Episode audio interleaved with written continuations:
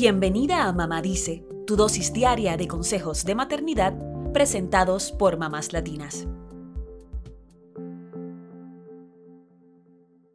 El hipo, que aparece de la nada y en ocasiones resulta muy molesto, se produce tras un movimiento involuntario del diafragma.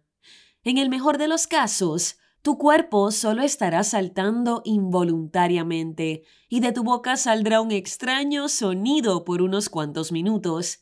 Pero hay quienes han tenido hipo por semanas e incluso meses.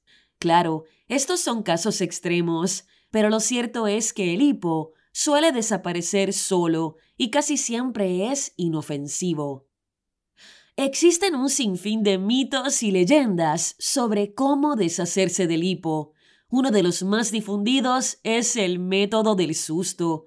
Pero quizá no tengas muy buenos recuerdos de este remedio casero y por consiguiente no querrás que tu hijo quede también traumatizado. Por eso, te compartimos algunos truquitos naturales más amigables para quitarle el hipo a bebés y a niños. Número 1. Ponle un poquito de azúcar debajo de la lengua. Siempre que sea un niño mayor de dos años y no un bebé, podrías probar este método recomendado en el sitio Kids Health. Número 2. Cámbialo de posición. Levanta a tu bebé suavemente en tus brazos y sosténlo en posición vertical por unos minutos. También podrías probar sentándolo o acostándolo boca abajo para cambiar su postura y así aliviar el hipo. Número 3. Ofrécele el chupete. Si tu bebé lo usa, dáselo para que se distraiga y así estimularás la succión, lo que ayudaría a interrumpir el hipo. Número 4. Dale un masaje suave. Frotar suavemente el área del estómago del bebé o niño en sentido de las agujas del reloj podría ayudar a relajar los músculos del diafragma.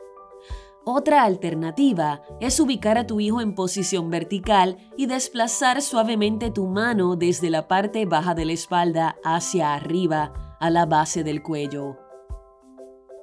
Número 5. Motívalo a comer más despacio. Si el hipo ocurre durante la alimentación, intenta darle de comer más lento. Si es bebé y toma biberón, puedes probar reemplazando la tetina por una de flujo lento o con agujeros más pequeños para que no trague tanto aire.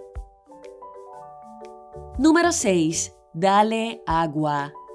Unos pequeños sorbos pueden ayudar a interrumpir el ciclo del hipo. ¿Cómo se explica este clásico truco?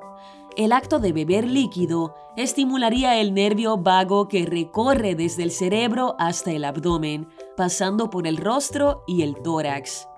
Al ser estimulado este nervio, envía un mensaje al cerebro para que se relaje.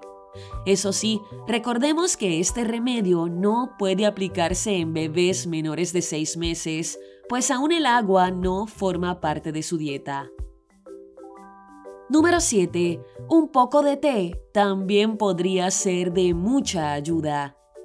Los tés de manzanilla, hinojo o menta podrían favorecer la relajación de los músculos que causan el hipo. Esto es un truco que solo debe aplicarse en niños de más de un año, ya que los menores no deben tomar este tipo de infusiones. Por supuesto, asegúrate de no servirlo demasiado caliente. Número 8. Hazle cosquillas. Básicamente, logran el mismo efecto que el susto, pero sin causar ningún tipo de trauma. Las cosquillas harán que tu niño piense en otra cosa y se olvide del hipo. Número 9. Dile que lleve sus rodillas al pecho.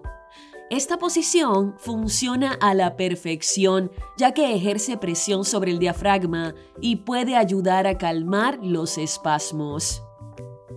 Número 10. Dile a tu niño que saque la lengua y que con su mano la jale suavemente. Aunque no lo creas, Esto estimula los músculos y nervios de la garganta y envía un mensaje al cerebro para que relaje otras partes del cuerpo, como el mismo diafragma.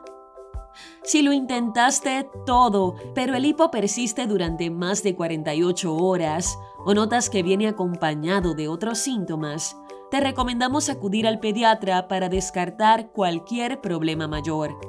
Quédate tranquila, que lo más habitual es que el molesto hipo, después de un tiempo, finalmente se marche. Eso es todo por hoy. Acompáñanos mañana con más consejitos aquí en Mamá Dice y síguenos en mamáslatinas.com, Mamás Latinas en Instagram y Facebook y Mamás Latinas USA en Twitter.